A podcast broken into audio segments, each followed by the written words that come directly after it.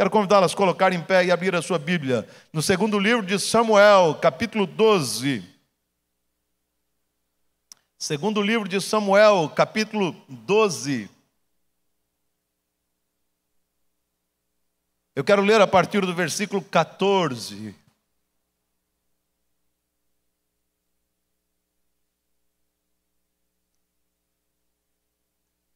Já estudamos a primeira parte desse texto, desse capítulo 12. Vamos ficar em pé? Segundo Samuel 12, a partir do versículo 14. Mas, posto que com isto deste o motivo a que blasfemassem os inimigos do Senhor, também o filho que te nasceu morrerá. Então Natã foi para sua casa. E o Senhor feriu a criança que a mulher de Urias dera à luz a Davi e a criança adoeceu gravemente.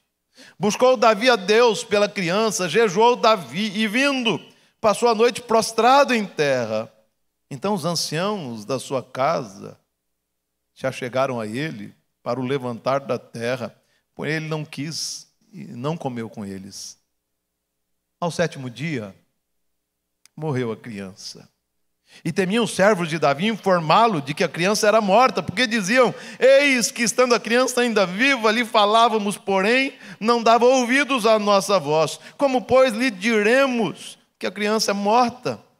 Porque mais se afligirá. Viu, porém, Davi que os seus servos cochichavam uns com os outros e entendeu que a criança era morta. Pelo que disse aos seus servos: É morta a criança. E eles responderam: Morreu. Então Davi se levantou da terra, lavou-se, ungiu-se, mudou de vestes, entrou na casa do Senhor e adorou. Depois veio para sua casa e pediu pão, puseram-no diante dele e ele comeu. Disseram-lhe seus servos: Que é isso que fizeste? Pela criança viva jejuaste e choraste, porém depois que ela morreu, te levantaste e comeste pão. Respondeu ele: Vivendo ainda criança, jejuei e chorei porque dizia: Quem sabe se o Senhor se compadecerá de mim e continuará viva a criança. Porém, agora que é morta, por que jejuaria eu? Poderia eu fazê-la voltar? Eu irei a ela. Porém, ela não voltará para mim. Até o versículo 23, você pode se assentar. Determinadas circunstâncias, determinadas situações nos atingem como se fosse um golpe de um experiente lutador de boxe. Ficamos atordoados, impotentes, e às vezes as situações são tão violentas que caímos nocauteados. Eu não sei se você já se sentiu assim, mas às vezes as circunstâncias chegam com tanta violência que nos deixam atordoados, impotentes e até nocauteados. Como sabemos, Davi pecou escandalosamente contra o Senhor, ao cobiçar, adulterar e patrocinar a morte de um homem. Mesmo assim, e tragicamente, ele continuou vivendo como se nada tivesse acontecido. Por aproximadamente um ano, Davi não confessou pecados, por aproximadamente um ano, Davi não tratou do seu pecado diante do Senhor, até que o profeta Natan apareceu em cena e denunciou os pecados do rei.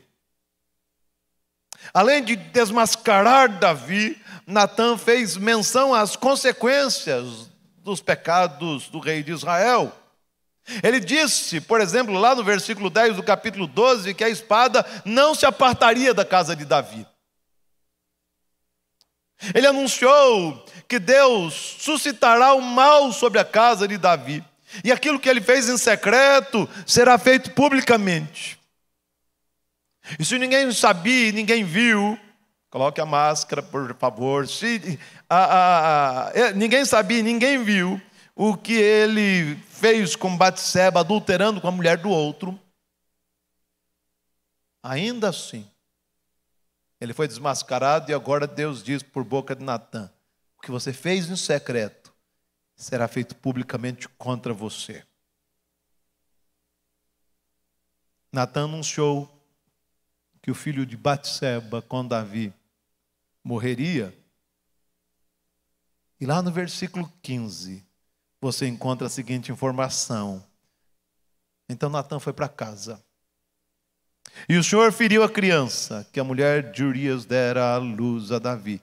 E a criança adoeceu o quê? Gravemente, gravemente. Meu querido, o que fazer quando nos deparamos com um cenário como aquele no qual Davi estava inserido? O que fazer quando de repente nos deparamos com um querido nosso acamado com uma doença terminal? O que fazer quando o diagnóstico médico aponta para uma doença absolutamente séria com a qual precisaremos lidar? O que fazer quando a dor chega? Encontramos no parágrafo que lemos nessa noite, pelo menos três atitudes do rei Davi, que nos desafiam a rever a maneira como lidamos com a dor. E eu quero refletir com os irmãos sobre essas três atitudes de Davi. A primeira atitude está no versículo 16. Leia comigo. Versículo 16. Por favor, leia comigo. Vamos lá? Buscou Davi a Deus pela criança Jejuou Davi e vindo, passou a noite prostrado em terra. Primeira atitude, diante da enfermidade da criança, Davi fez o quê? Buscou a Deus, decidiu buscar a Deus. Simples assim, decidiu buscar a Deus. O quadro era dramático. O filho de Davi adoecera gravemente. Ele sabia que aquela situação era um ato disciplinar de Deus, e o texto deixa claro: e o Senhor feriu a criança. Ele sabia, portanto, que aquele era um ato disciplinar do Senhor sobre os pecados que ele, Davi, cometera. Portanto, diante daquela situação, sentindo-se absolutamente impotente, ele tomou a decisão mais sensata. Ele buscou a face de Deus. Ele dirá mais adiante, no versículo 22, que buscou a face do Senhor porque tinha esperança de que Yahvé se compadecesse dele e poupasse a criança. Portanto, podemos entender que Davi buscou a face do Senhor porque ele confiava na misericórdia de Deus, cria na misericórdia do Senhor, na benignidade do Senhor, cria que Deus era gracioso. Por isso, diante da enfermidade da criança, ele decidiu buscar a face de Deus. O versículo 16 diz que Davi jejuou pela criança, e é interessante é perceber a atitude de Davi. Quando diz que ele jejuou, jejuou de maneira séria. Tanto que ele se prostrou e durante a enfermidade da criança não comeu coisa alguma. Os servos do rei ficaram preocupados com aquela atitude, tentaram convencê-lo a comer alguma coisa, recobrar o ânimo, mesmo assim, eles não conseguiram demovê-lo da sua decisão. Podemos entender a partir do versículo 16 que Davi não apenas jejuou pela criança, mas que Davi orou a favor da criança. É curioso, porque o texto não diz explicitamente que Davi orou. Mas quando o texto começa dizendo, buscou Davi a Deus pela criança, e diz que ele jejuou, na verdade, o que o cronista está mostrando é que Davi orou, porque jejum e oração andavam de mãos dadas no contexto religioso judaico. Portanto, quando o cronista diz que Davi jejuou pela criança, podemos entender sem sombra de dúvida de que ele estava aos pés do Senhor, orando, buscando a face do Senhor, em oração, suplicando que Deus operasse de maneira miraculosa na vida daquela criança. Mais do que isso, se você olhar o versículo 16, vai perceber que ele buscou a Deus, jejuou, orou e passou a noite como prostrado em terra. Davi, com aquela atitude, estava se humilhando na presença do Senhor. Passou a noite prostrado em terra. Aquele era um ato de submissão, de entrega total, de humilhação diante de Deus. Davi estava prostrado diante do Senhor, admitindo que carecia da graça divina para um momento como aquele. Perceba que o gesto de Davi não foi um gesto coreográfico. Ele não queria impressionar a Deus com aquilo, muito pelo contrário. Tanto que ele permaneceu em jejum, oração e certamente prostrado durante aquele período. é o que o texto vai indicar. Durante a enfermidade da criança, ele permaneceu ali, prostrado, jejuando e orando. Então, a primeira atitude de Davi digna de ser destacada por nós é que, diante da enfermidade da criança, ele buscou a Deus, buscou a face de Deus, se derramou na presença do Senhor. A segunda atitude de Davi, diante da morte da criança, Davi decidiu voltar à vida. Ele recebe a informação de que a criança estava enferma. E ele faz o que? Se debruça, ora, jejua, passa o tempo na presença do Senhor, pedindo que o Senhor intervenha. Mas veja o que diz o versículo 18. Se você puder, leia comigo, versículo 18. Todos juntos, vamos lá? Ao sétimo dia morreu a criança, e temiam os servos de Davi informá-lo de que a criança era morta, porque diziam: Eis que estando a criança ainda viva, lhe falávamos, porém não dava ouvidos à nossa voz. Como, pois, lhe diremos que a criança é morta? Porque mais se afligirá. Então, segundo o versículo 18, ao sétimo dia, a criança morreu. E os servos de Davi ficaram com medo de informá-lo, afinal de contas, como o texto diz, enquanto a criança estava viva, ele se abateu de maneira tão significativa, não quis comer coisa alguma. E o pensamento dos servos de Davi era muito simples: qual será a reação do rei diante da notícia de que o seu filho morreu? Se diante da enfermidade ele se debruçou desse jeito, se abateu desse jeito e diante da morte. Será que ele não intentará contra a própria vida? Será que não tentará cometer suicídio? Conhecendo os seus servos, o rei percebeu o burburinho e que alguma coisa estava errada e questionou-os e descobriu que o seu filho morrera. E munido dessa informação, ele tomou algumas medidas muito práticas. Olha o que diz o versículo 20, se você puder ler comigo, versículo 20. Vamos lá? Então Davi se levantou da terra, lavou-se, ungiu-se, mudou de vestes, entrou na casa do Senhor e adorou. Depois veio para sua casa e pediu pão. Puseram diante dele e ele comeu. Olha cada medida prática. Primeira medida prática no versículo 20 é que Davi, quando soube que a criança morreu, ele fez o quê? Levantou-se. E quando o cronista nos informa que Davi se levantou, ele está dando sinais de que o rei de Israel certamente permaneceu prostrado durante todo o período de enfermidade do seu filho. Ou seja, quando ele se prostrou para jejuar e orar, aquele não foi um gesto mecânico, mas profundamente sincero. Ele se quedou aos pés do Senhor a favor do seu filho. Mas diante da morte da criança, o versículo 20 começa. Então, quando ele soube que a criança morreu, Davi se levantou da terra.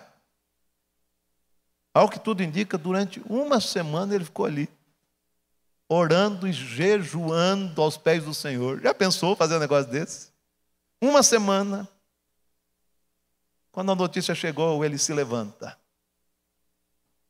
Segunda coisa, versículo 20 diz: Davi lavou-se, ungiu-se e trocou de roupas.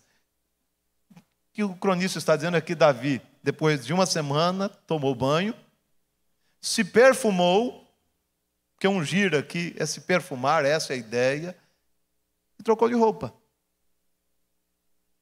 Ou seja, ele decidiu retornar à vida.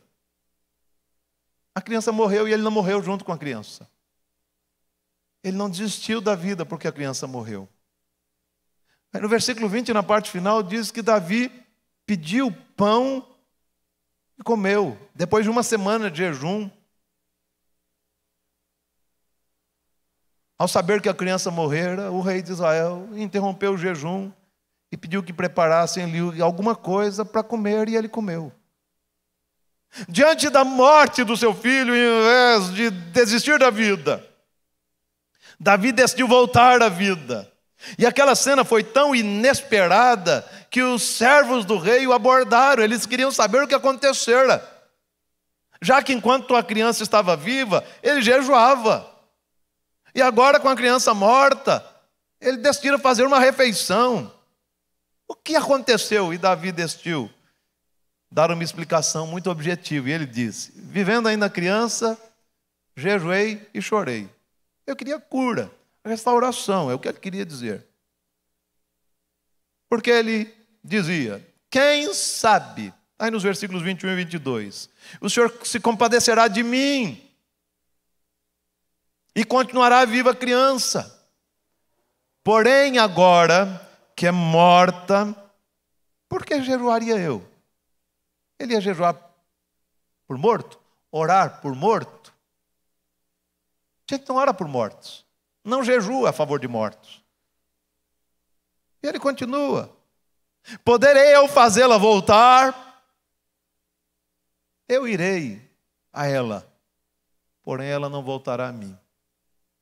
Eu vou morrer, mas eu não posso trazê-la à vida. Então, ela morreu, eu vou retomar a vida. É o que Davi está dizendo, e a resposta de Davi é bastante reveladora. Diante da morte da criança, ele não podia fazer mais nada, por isso ele decidiu retornar à vida. A reação de Davi não foi um sinal de frieza ou indiferença, mas uma atitude realista. Eu sei que nem todos conseguem entender isso, mas essa é a pura verdade. Mesmo diante da morte de um ente querido, precisamos retomar a vida, voltar à vida. Até porque, se cremos que Deus é soberano, não devemos desistir, mas recomeçar, mesmo diante da morte de pessoas queridas. Não podemos desistir, mas recomeçar. Se cremos na soberania de Deus, e que nenhuma folha cai sem o seu consentimento, nenhuma ave morre sem o seu consentimento, nenhum cabelo da nossa cabeça cai sem o seu consentimento, ninguém morre sem o seu consentimento. É essa a consciência que Davi tem. Por isso, a segunda atitude de Davi foi essa: diante da morte da criança, Davi decidiu voltar à vida. Ele não disse, abra duas covas, um para menino e outro para mim, não. Ele volta à vida. Terceira e última atitude de Davi está aí no versículo 20. A gente passou, mas eu gostaria de voltar para o versículo. Apenas acompanhe a leitura. Então Davi se levantou. Versículo, eu vou ler o finalzinho do versículo 19. Davi pergunta: É morta a criança? Eles responderam: Morreu. Então Davi se levantou da terra, lavou-se, ungiu-se, mudou de vestes, entrou na casa do Senhor e adorou. Terceira atitude de Davi diante da morte da criança. Davi entrou na casa do Senhor e fez o quê? Adorou. Essa terceira atitude de Davi é bastante reveladora. Lembra-nos, inclusive, a reação de Jó diante da morte dos seus filhos. Você deve se lembrar lá no capítulo 1, é basicamente isso que o cronista revela a respeito da atitude de Jó. Quando soube que o seu filho morrera, Davi entrou na casa do Senhor para adorar Yahvé. E por que ele fez isso? Porque aquele era um ato de submissão. Davi estava se submetendo à vontade soberana de Deus, admitindo que Deus sabe o que faz. Aquele era um ato de resignação. Davi admitiu que o Senhor fez o que lhe aprovera e aceitou a decisão divina sem hesitação, sem amargura, sem azedume. Ele adora Deus. Não sabemos o que Davi disse ao Senhor quando foi ao santuário para adorá-lo. Mas se a reação de Davi foi semelhante à de Jó, talvez ele tenha dito o que Jó disse lá no capítulo 42. Bem sei que tudo podes, e nenhum dos teus planos pode ser frustrado. Depois da morte da criança, Davi entrou na casa do Senhor e adorou a Deus. Estudando esse parágrafo do segundo livro de Samuel, nos deparamos com uma situação que traz à tona uma das consequências dos pecados do rei Davi. O seu filho adoeceu gravemente. E diante daquela situação adversa, o rei de Israel tomou medidas. Diante da enfermidade, ele decidiu buscar a face de Deus. Diante da morte da criança, ele decidiu voltar à vida. Depois da morte da criança, Davi entrou na casa do Senhor e adorou. O que podemos aprender com esse episódio na vida do segundo rei de Israel? Eu quero deixar três lições encerrando a nossa meditação nessa noite. Primeiro, lembre-se disso, meu querido. O Senhor é soberano. Ele é quem dá e ele é quem tira. Eu sei que não é fácil digerir isso. É mais fácil dizer isso quando não estamos aqui diante do corpo de um ente querido. Imagine, Mário, você sepultando o Sinaida e a gente dizendo isso. Deus é quem dá, quem tira. Imagine, Marília, a gente aqui se despedindo de Alberto e dizendo: Deus é quem dá e que tira. Isso é verdade, é verdade absoluta. Deus é soberano. Ele é quem dá e quem tira. Mas eu sei que isso não é fácil de digerir. Mas essa verdade deve fazer-nos aquietar o coração sempre. Nem sempre vamos entender os porquês, mas podemos ter certeza que Deus sabe a razão de ser. E Ele saber e ter os motivos deve fazer-nos aquietar o coração. Na verdade, deveríamos diante de perdas, reagir como Davi e Jó. Deus o deu, Deus o tomou, bendito seja o nome do Senhor. E lá em Jó diz que Jó adorou a Deus e não acusou Deus de falta alguma. Deus o deu, Deus o tomou, Bendito seja o nome do Senhor. O Senhor é soberano. Ele é quem dá e quem tira. Bendito seja o seu nome. A gente deveria dizer, sabe o que depois disso? Amém. A gente fica em silêncio, né? Não é engraçado? Deus é quem dá, Deus é quem tira, bendito seja o nome do Senhor. Essa é a grande verdade. É difícil de digerir, é. Mas é o que a gente tem que aprender. Dois. Segunda lição: quando a tragédia bater à sua porta, não deixe de buscar a face de Deus. Eu sei que por natureza somos desistentes, não conseguimos perseverar, no entanto, quero desafiá-lo a fazer como Davi: persevere na presença do Senhor, crendo que Ele pode compadecer-se. Portanto, talvez você esteja passando por um, um dilema, um drama, uma grande dificuldade. Coloque-se aos pés do Senhor, não desista, não esmureça, busque a face de Deus, clame pela misericórdia do Senhor. Quem sabe, Ele ouvirá a sua oração e reverterá a situação, e curará o seu querido, e transformará esse quadro que parece impossível. Meu querido, mesmo que você se julgue indigno, ainda busque a face de Deus Sabe o que é surpreendente aqui? O Davi que está orando é o Davi que adulterara e que matara Urias. Tão indigno quanto nós. Mas eu sei que às vezes nós estamos tão para baixo que quando a gente enfrenta situações dramáticas, a gente tem a impressão de que Deus não vai ouvir as nossas orações.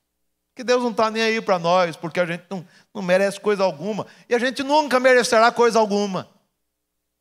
A gente só pode se aproximar do Senhor por causa da graça dele, por causa dos méritos de Cristo. É por isso que nós oramos em nome de Jesus. Por causa da justiça dele. Portanto, mesmo que você se julgue indigno, busque a face de Deus. Desgaste-se aos pés do Senhor. Você teria coragem de passar uma semana orando jejuando pelo drama que você está enfrentando, prostrado aos pés do Senhor. Você já pensou num negócio desse? Eu sei que alguns irmãos aqui, eu conheço alguns irmãos, se, se eu pedir para se ajoelhar, eles vão ter dificuldade de se ajoelhar, por N motivos. Joelho bichado e tudo mais. Seria um problema para um bocado de gente, né?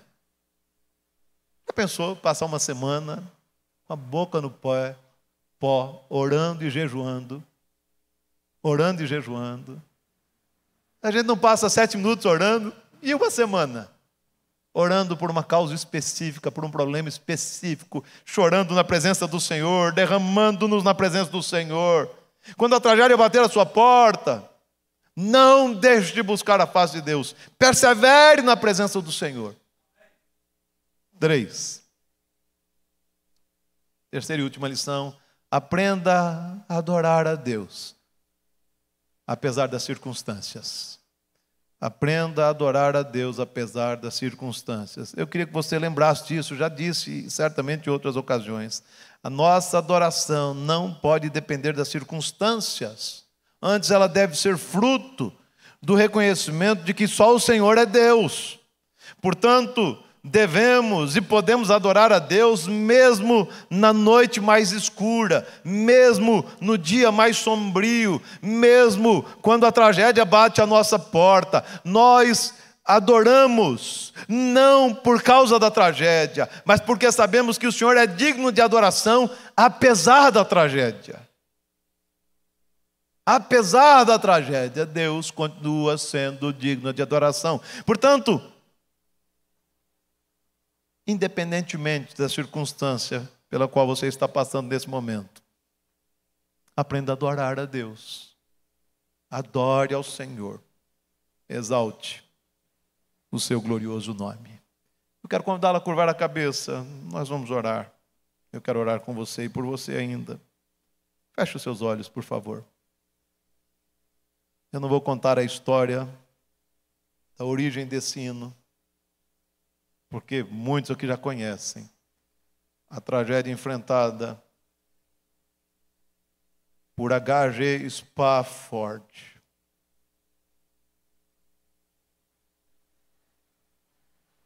E ele escreve esse precioso poema. Porque apesar das circunstâncias, ele conseguia dizer: tudo está bem com a minha alma.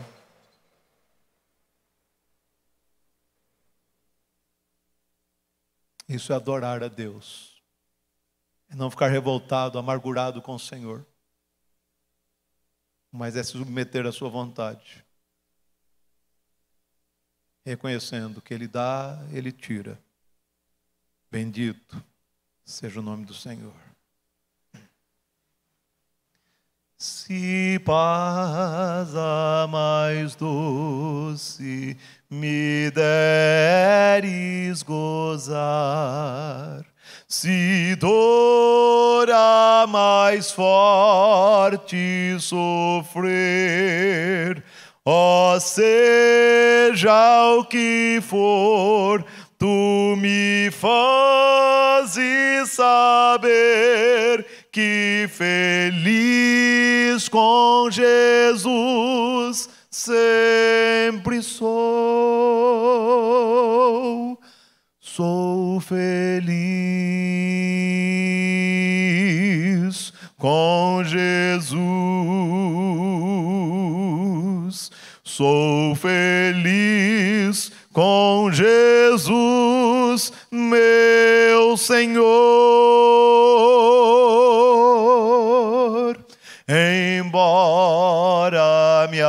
Assalte cruel Satanás. E ataque com vis tentações, ó oh, certo eu estou, apesar de aflições, que feliz eu serei com Jesus. Sou feliz com Jesus Sou feliz com Jesus, meu Senhor. Eu quero convidá-las a se colocar em pé, nós vamos orar. Depois vamos impetrar a bênção apostólica e vamos cantar terceira e quarta estrofes do hino 108. Eu queria que você cantasse esse precioso hino. Vamos orar, fecha os olhos, curva a cabeça, ó oh, Deus. O Senhor conhece as nossas lutas. O Senhor sabe que enfrentamos às vezes situações amargas, dolorosas, que nos fazem sofrer, chorar, nos levam ao abatimento. Tu nos conheces, tu sabes exatamente como nós enfrentamos a dor quando ela vem e bate a nossa porta, quando ela vem e nos atinge como um lutador de boxe. Muitas vezes ficamos atordoados e outras vezes nos sentimos totalmente impotentes e caímos nocauteados, porque a dor chega com tamanha violência que a gente não consegue permanecer em pé. Tu nos conheces, ó Deus, e porque tu nos conheces é que eu quero pedir tem misericórdia de nós. Tem misericórdia das nossas angústias, das nossas dores, do nosso sofrimento, ó Deus. Tem compaixão da nossa vida nesses momentos quando nos sentimos impotentes, fragilizados. Queremos desaparecer, não queremos ver ninguém, não queremos conversar com ninguém. Deus tem misericórdia da nossa vida nesses momentos. Sustenta-nos, renova a alegria no nosso coração, renova a alegria da salvação na nossa vida, renova a esperança no nosso peito, renova o ânimo na nossa existência, ó Deus. Senhor, tem misericórdia de nós. E que, a despeito das circunstâncias adversas, façamos como Jó, te adoremos. Façamos como Davi, te adoremos Façamos como Jeremias, te adoremos. Façamos como Abacuque, te adoremos. Façamos como Spafford, te adoremos. Senhor, que a nossa adoração seja por quem tu és e não pelas circunstâncias. Que a despeito das circunstâncias, nós te adoremos, reconhecendo que só o Senhor é o Deus. O Senhor dá, tira, porque o Senhor é soberano e tudo faz como lhe convém. Nós queremos apenas descansar na tua sabedoria, soberania, nos teus propósitos, nos teus desígnios. Queremos aquietar o coração. Ajuda-nos a vivermos assim. Ajuda-nos a vivermos na mais completa dependência do Senhor. Trabalha no meu coração. Tu sabes, a Deus que eu tenho os meus momentos de abatimento e uma vontade doida de desistir. O Senhor conhece os outros que estão aqui e aqueles que estão em casa. E o Senhor sabe quantos têm vontade de desistir, mas eu quero suplicar, trabalha no coração de cada um. Traz perseverança, renovo para o louvor da tua glória. Pedimos que seja assim, ó Pai, no nome de Jesus o nosso Salvador. Amém, amém. E a graça do Senhor Jesus, o amor de Deus, o Pai eterno, Deus de misericórdia, comunhão, consolação e poder do Espírito Santo sejam sobre a sua vida, lhe renovando, renovando a fé, a esperança, hoje e sempre. Amém, amém. Terceira e quarta estrofe do hino 108 meu triste pecado por meu Salvador foi pago de um modo cabal. Valeu-me o Senhor, ó mercê sem igual. Sou feliz, graças dou a Jesus. Sou feliz com Jesus. feliz com Jesus, meu Senhor. A vinda o anseio do meu Salvador. Em breve virá me levar ao céu onde eu vou para sempre morar com remidos na luz do Senhor. Sou feliz com Jesus. Sou feliz com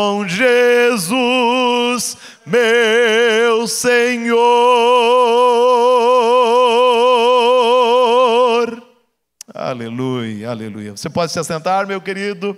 Você que está em casa, nos aguarde só um instante, nós temos alguns poucos avisos. Quero apenas lembrá-los que domingo teremos culto às nove da manhã com celebração da Santa Ceia e culto às 18 horas. Estamos com espaço liberado 100%. Portanto, meu querido, não fique em casa.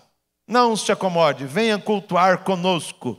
E se o templo lotar como domingo, a gente pode usar o alpendre como usamos. Então venha participar da ceia pela manhã, venha participar do culto vespertino, venha adorar a Deus em comunidade. É fundamental que a igreja se faça presente nesses momentos tão especiais. E dia 26, as irmãs estejam atentas, teremos o chá de mulheres lá no Garden Hotel. Eu creio que já não temos senha, mas se houver, vocês podem ligar para Poliana amanhã na secretaria para tentar verificar isso, ok? Você que está em casa, fique em paz, que Deus abençoe ricamente. Os irmãos aqui vão na paz, que o Senhor os guarde, que o Senhor nos guarde a cada momento.